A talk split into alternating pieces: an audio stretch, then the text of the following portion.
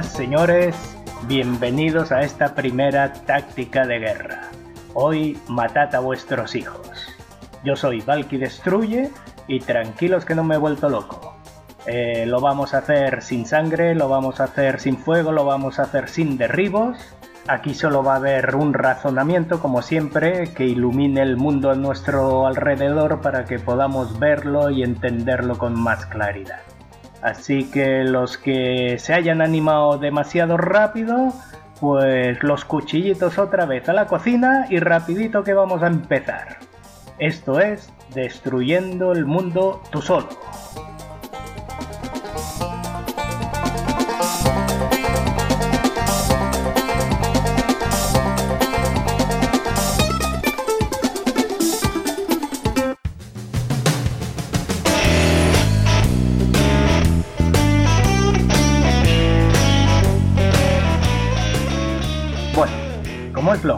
Esto no va de matar a los hijos, sino no a los hijos nacidos, sino a los hijos que están por nacer. Y tampoco estoy hablando del aborto. Estamos hablando de un control individual de la natalidad. Y no solo el control, sino hasta la anulación de la natalidad. Este tema lo vamos como, como táctica de guerra, lo vamos a discutir ahora pero primero os quiero adelantar que esta es la táctica más poderosa, que contra esta táctica no hay ninguna contratáctica, el poder no puede hacer nada, y que cuando el poder ve que esta táctica se pone en marcha, se cagan patas abajo, la mierdecilla les corre por las pantorrillas. Es un arma súper poderosa.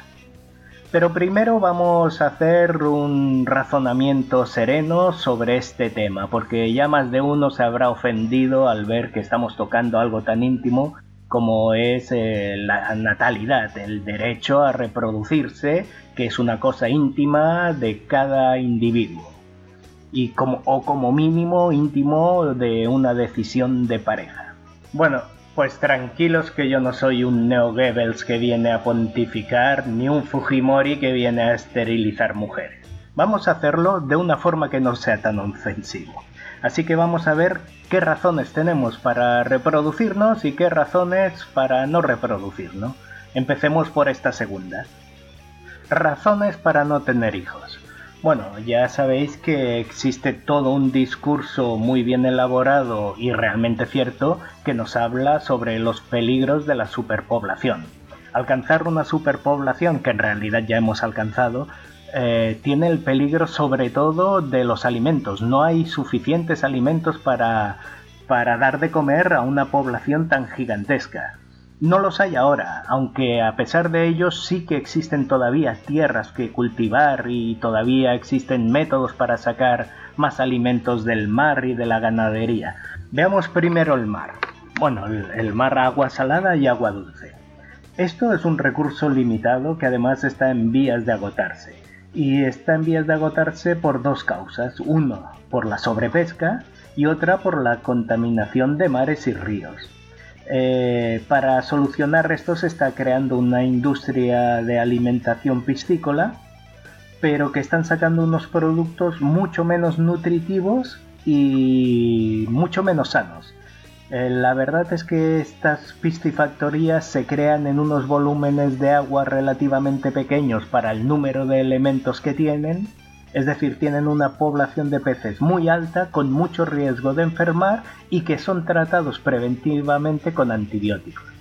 Esto lo que produce es que estos antibióticos quedan en el animal, cuando nosotros consumimos este pescado, esos antibióticos entran en nuestro cuerpo y se están encontrando con bacterias y virus que reconocen ese antibiótico como, como negativo para ellos y empiezan a crear defensas, pueden crear defensas. Eso puede llegar a un punto en que un día enfermemos nosotros a causa de una expansión de esos virus o bacterias y cuando nosotros tomemos ese antibiótico que desde siempre lo curaba en siete días, pues resulte que no haga absolutamente nada, enfermemos, se complique y acabamos muriendo por un problema de que nuestra alimentación de peces haya hecho que los posibles patógenos eh, típicos de nuestro cuerpo hayan hecho resistencia a los medicamentos actuales. Ese es el primer problema que tenemos con, con los animales acuáticos. El, segundo, que sería paralelo, es el de la ganadería. La ganadería también tiene una gran capacidad de crecer. Y puede crecer eh, de dos formas. Una, ocupando extensiones gigantescas de terreno, otra, industrializándose. Esta segunda lo que va a hacer es convertir lo que eran granjas en fábricas. Y esto va a provocar que los animales sean tratados con una crueldad que realmente no sea soportable por la sociedad.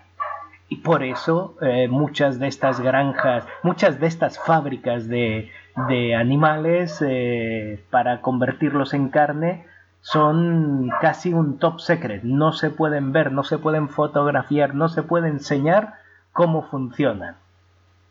Porque eso crea unas protestas muy grandes, ya las está viendo en toda Europa y en Estados Unidos también crean un segundo problema, que es la contaminación.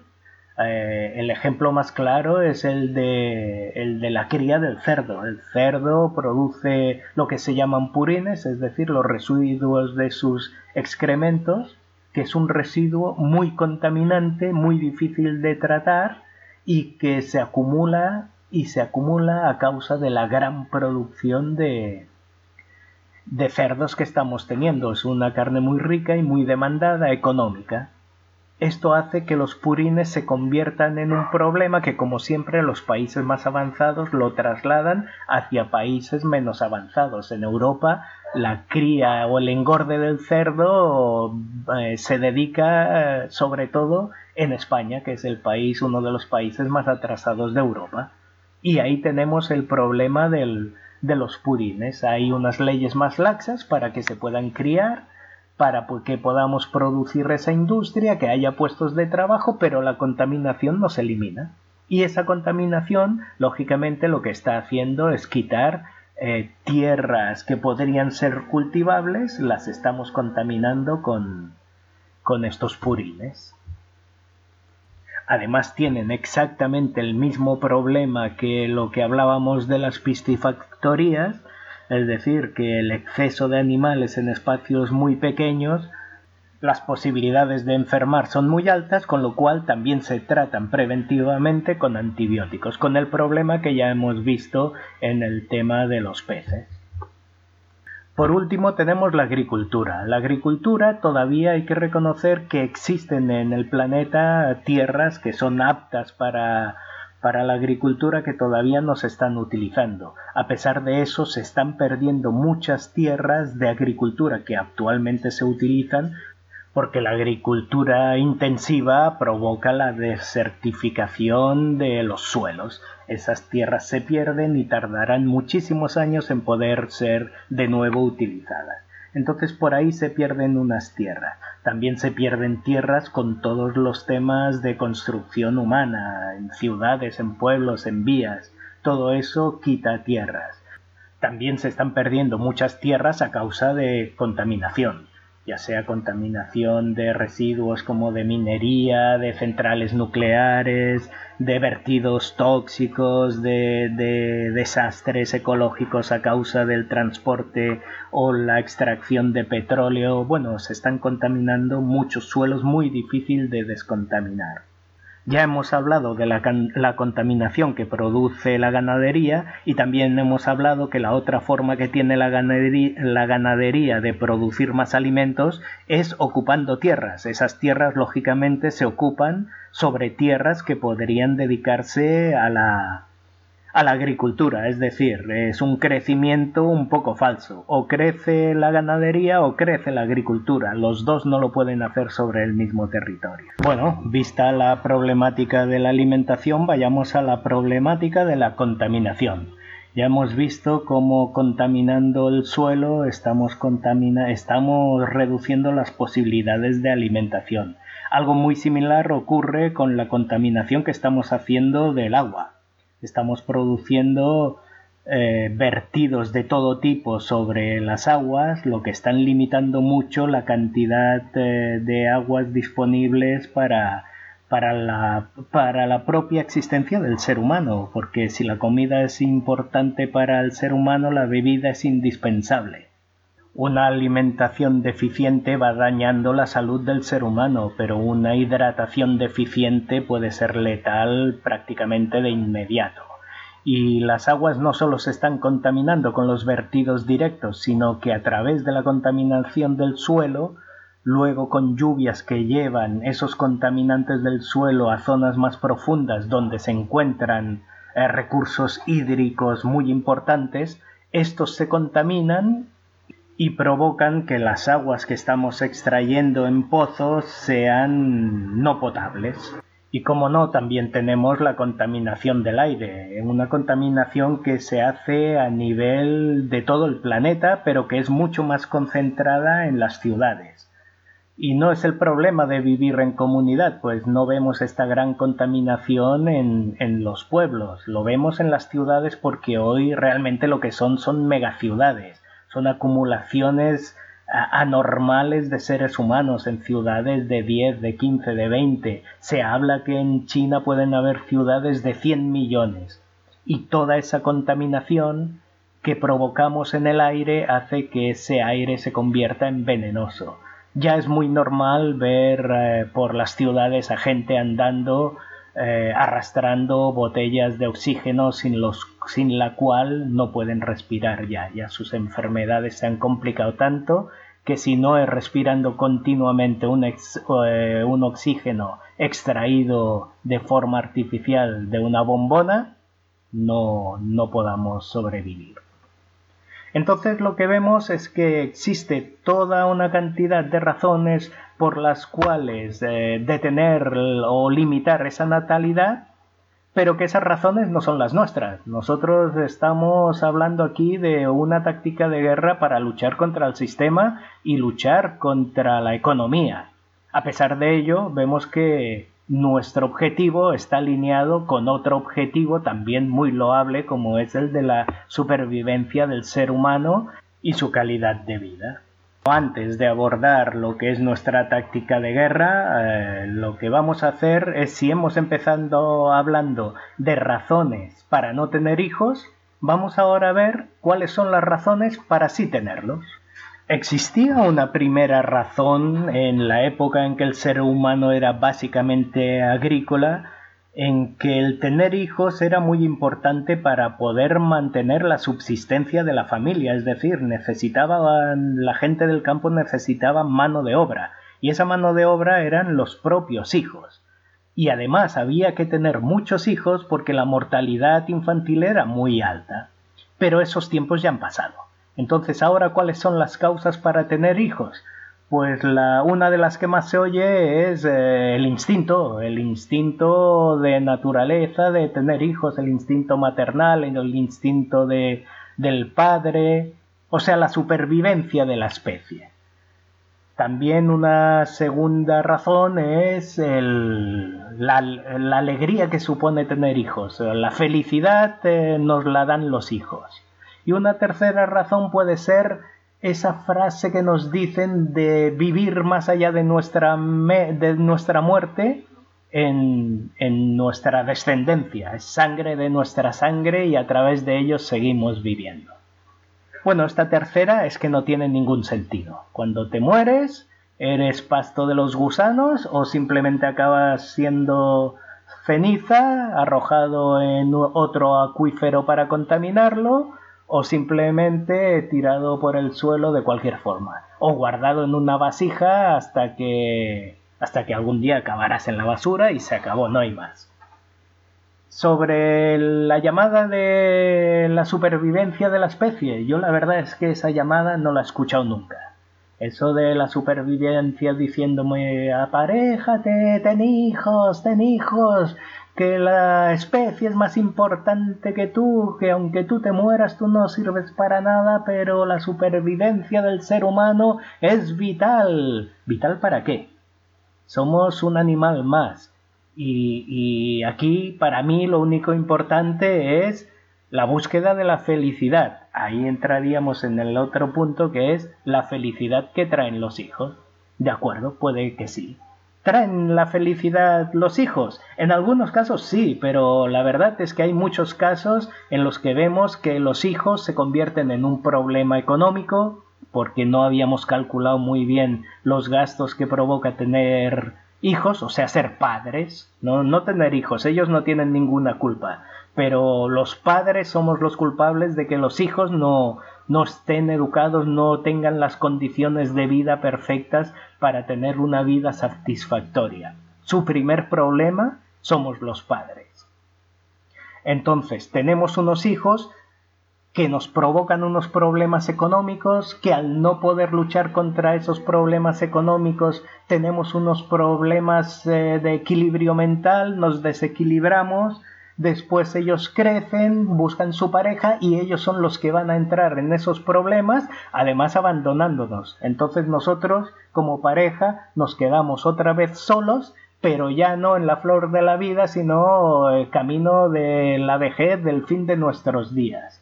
Y así seguiremos. Ya hemos desperdiciado gran parte de nuestra vida, o no la hemos desperdiciado según la mentalidad que tengamos.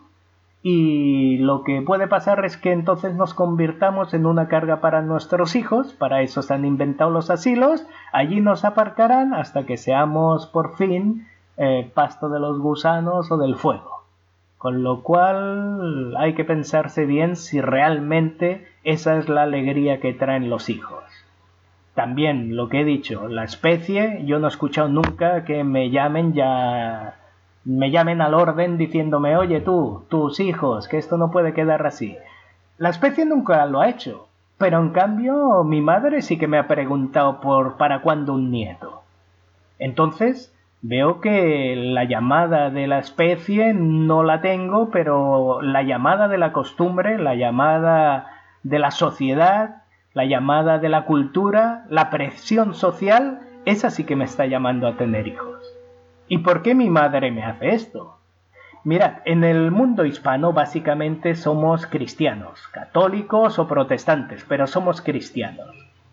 Y en la cristiandad tenemos un libro que rige nuestra cultura, es nuestra filosofía, es la cristiandad y es una filosofía tan potente que se ha convertido en cultura forma parte de nuestra idiosincrasia, de nuestra forma de ser. Y hay un libro que es la Biblia y otro libro que pertenece a esta Biblia que es el Antiguo Testamento, en la que nos dicen que ese Dios todopoderoso que nos creó nos dio la orden de crecer y multiplicaos. Cosa realmente muy falsa, porque primero Dios no ha dicho jamás nada, y eso lo han escrito unas personas y otras personas han decidido si lo que tú escribes como que ha dicho Dios, eso es correcto o es incorrecto. En este caso han decidido que eso es correcto y ha quedado en el libro, creced y multiplicaos. Entonces veo que lo que hay es una presión social que no me permite elegir si puedo tener hijos, si quiero tener hijos, si eso me va a hacer feliz. Esa, esa presión social lo que me dice es creced y multiplicaos. Me está diciendo que el objetivo de mi vida es tener hijos. No tengo más objetivo que ese. ¿Cuál es nuestra táctica de guerra? No es controlar la natalidad, como veíamos en el objetivo de preservar la vida en el planeta ese nuestro, no es nuestro objetivo. Nuestro objetivo es quitar esa presión social. Es decir, el que quiera seguir teniendo hijos, que los tenga. El que quiera tener muchos, si puede que los tenga, pero que nadie tenga hijos sin haberlo razonado. Es decir, liberarnos de esa presión social y convertir la decisión de tener hijos en una decisión libre. Y ahora vamos a poner los temas por los cuales el limitar el tener hijos, si lo razonamos, es un arma perfecta para cambiar el mundo. Los que no tengamos hijos sin miedo a que la especie se acabe, porque mucha gente los va a seguir teniendo, no los vamos a tener, vamos a vivir mucho mejor y vamos a destruir el mundo particular nuestro.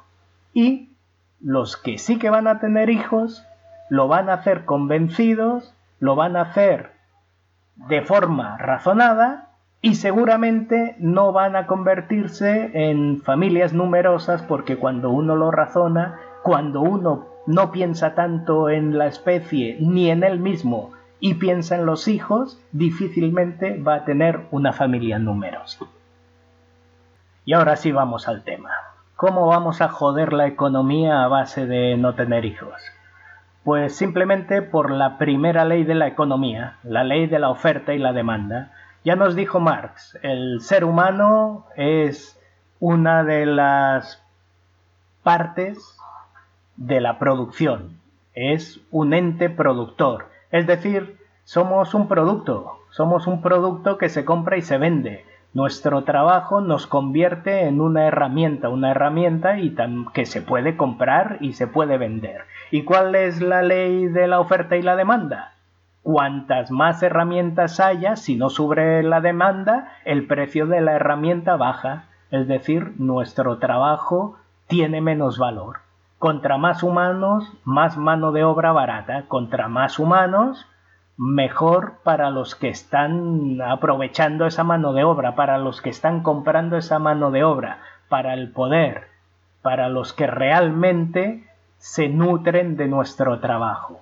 Y eso sobre todo va a afectar a nuestros hijos, es decir, tenemos hijos y a la vez les bajamos el sueldo, ya que estamos aumentando esa oferta. Pero también nos afecta a nosotros, o es que nunca hemos escuchado la frase de no, ya con 50 años no se encuentra trabajo, contratan a los más jóvenes. ¿Y quiénes son esos más jóvenes que están contratando? Pues coño, nuestros hijos, o sea, no solo les estamos bajando el sueldo, sino que estamos haciendo, nos estamos haciendo a nosotros mismos perder el trabajo. ¿Y en qué afecta al poder? Pues nada, todos son beneficios. Mano de obra abundante, precio de la mano de obra más baja, si necesitan gente con experiencia nos eligen a nosotros, si necesitan mano de obra barata y con con buenos fundamentos, ya que nuestros hijos tienen normalmente mejores educaciones que nosotros, pues los contratan a ellos. Pero la cuestión es que beneficios solo lo tienen ellos. Y hay un una segunda derivada de este aumento de la población. Y es que nosotros no solo somos beneficio para el poder como mano de obra, también somos beneficio para el poder como consumidores. Es decir, contra más consumidores traigamos a este mundo, más dinero van a ganar ellos. Así que todo les sale redondo. Más consumidores, menos precio de la mano de obra y estos consumidores, ¿qué es lo que van a consumir? Básicamente lo que ellos mismos fabrican. Y así creamos un ciclo de trabajo, nos pagan por ese trabajo y lo gastamos en consumir y aumentamos la mano de obra, nos pagan menos por ese trabajo y traemos más clientes, con lo cual ellos siguen ganando más. Eso es perfecto. Pero si paramos eso, ¿qué es lo que ocurre? Primero, al contrario, bajamos la, la oferta de un producto mientras la demanda no sube, quiere decir que el precio sube. Es decir, bajamos la mano de obra, la cantidad de mano de obra disponible y los salarios suben automáticamente. Ahí ya empezamos a salir ganando. La lo segundo es que no aumenta la oferta de mano de obra, es decir, no hay tanta mano de obra de la que se pueda prescindir. No perdemos los trabajos ni a los 50 ni a los 60. Y a la, y a la vez estamos trayéndole menos eh, consumidores, con lo cual sus beneficios se empiezan a reducir. Y como os decía, esto es una cosa que se les pone el culillo que no les cabe un alfiler. Y la prueba principal es que en los países donde la natalidad baja, y baja simplemente porque al ofrecernos tantas cosas que consumir, al final hacemos una reflexión de hasta dónde nos llega el dinero y empezamos a ver que realmente esto de tener hijos no tiene mucho sentido y estamos empezando a decidir que preferimos no tener hijos y tener una mejor vida. Y al preferir esto, están habiendo menos consumidores, están habiendo menos trabajadores. Y el problema de esta economía en la que vivimos es que es una economía que solo se mantiene en el crecimiento. En realidad esta economía quiebra simplemente con no crecer. No hace falta que esta economía se reduzca. Simplemente con no crecer entra en quiebra. Es una economía basada en el crecimiento. Por eso, durante los últimos años, al estancarse tanto la natalidad en los países más avanzados, que son los más consumidores, se puso en peligro la economía y se decidió hacerla aumentar prestándole el dinero a los trabajadores, es decir, a los consumidores, se les prestaba el dinero que iban a ganar en futuros años. Y con ese dinero que se les prestaba conseguían que a pesar de que la natalidad no crecía, el consumo siguiera aumentando a base de deuda, pero llegó un punto en que ya nos habíamos gastado el dinero de los años futuros y no nos podían prestar más porque ya no se lo podíamos devolver, con lo cual se detuvo el crédito como como todo ese crecimiento se basaba en seguir aumentando la deuda, al detenerse la deuda se detiene el crecimiento y entró la crisis de 2007. Eso es así de sencillo. Eso funciona así. ¿Y por qué se acojonan tanto sabiéndolo? Pues mira, la prueba, bueno, se acojonan por lo que hemos dicho, pero la prueba de la prueba de que se acojonan es las las ofertas que nos están haciendo para que tengamos hijos. Nos están ofreciendo que si tenemos hijos nos pagan escuela, si tenemos hijos nos dan un dinero, si tenemos hijos nos descuentan el gasto de, de pañales, de biberones, podemos desgravar hijos. La cuestión, eh, incluso se nos vienen a decir que, que lo tenemos que hacer por el bien de la patria, igual como nos envían a las guerras, a matar por sus intereses, ahora también nos envían a criar por sus intereses. Y te dicen, no, es que España necesita más españoles, españoles, criar, no podemos estar aumentando la población a base de inmigrantes, tenemos que ser españoles, venga a criar, que yo os doy para un carro, yo os doy para la puta que os parió.